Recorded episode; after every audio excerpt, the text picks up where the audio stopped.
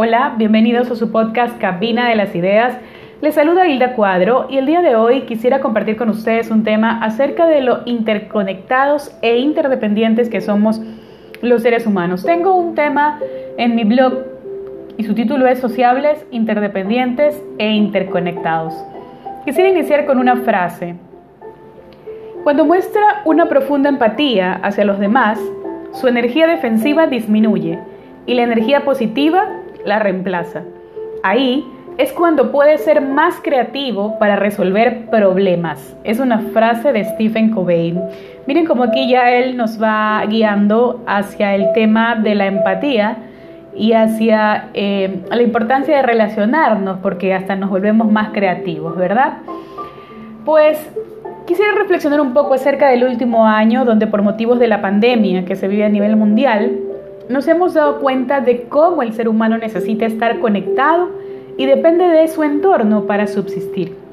Si bien lo sabíamos, creo que nunca se había palpado tanto como hoy. Fue precisamente en el 2020 cuando el mundo se paró y empezó a girar un poco más lento, digo yo. Y la utilización de los medios digitales nos permitieron conectarnos con nuestros seres queridos. Las llamadas en video a través de WhatsApp nos ayudaron a fortalecer la unión familiar. Las plataformas como Zoom hizo posible el trabajo para las empresas y se instaló el teletrabajo del que tanto se hablaba, ¿verdad? Pero se pensaba que tardaría un poco más en amplificarse en nuestra sociedad. Así, la transformación digital tuvo un gran avance en este último tiempo. Y los seres humanos somos sociables por naturaleza. Necesitamos de ese contacto con otras personas para crecer, para desarrollarnos. Cuando perdemos esa conexión y nos aislamos, podemos marchitarnos. Sí, así como las plantas cuando les falta agua, ¿verdad? Es como si perdiéramos nuestra energía, yo creo. De allí la importancia de mantener el contacto con nuestros familiares, con nuestros amigos, los compañeros de trabajo. Cada relación brinda un aporte a nuestra vida y a su vez nosotros aportamos a otros con nuestras experiencias. Los seres humanos nos construimos unos a otros, tal vez han escuchado esa frase. Y creo realmente que es mediante el contacto entre seres humanos que vamos aprendiendo en la vida.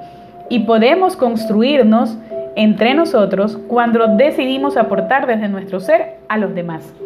Cuando buscamos el bienestar de la otra persona.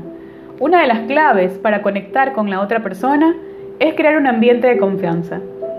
Y la mejor forma de generar confianza en alguien es dedicándole tiempo y escuchando activamente a la otra persona. Así, sabremos cuáles son los temas que le gustan y podemos generar buenas o nuevas conversaciones.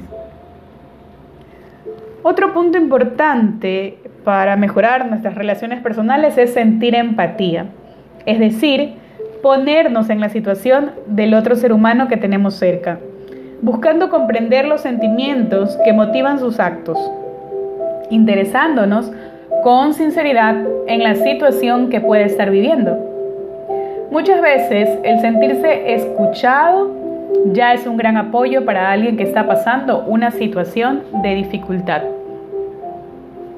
Y si está dentro de nuestro alcance, poder compartir un poco de tiempo con alguien que necesita, habremos llenado su corazón con esperanza como lo comenta en su frase Brené Brown, la empatía es simplemente escuchar, mantener el espacio, retener el juicio, conectar emocionalmente y comunicar ese mensaje increíblemente curativo de que no estás solo.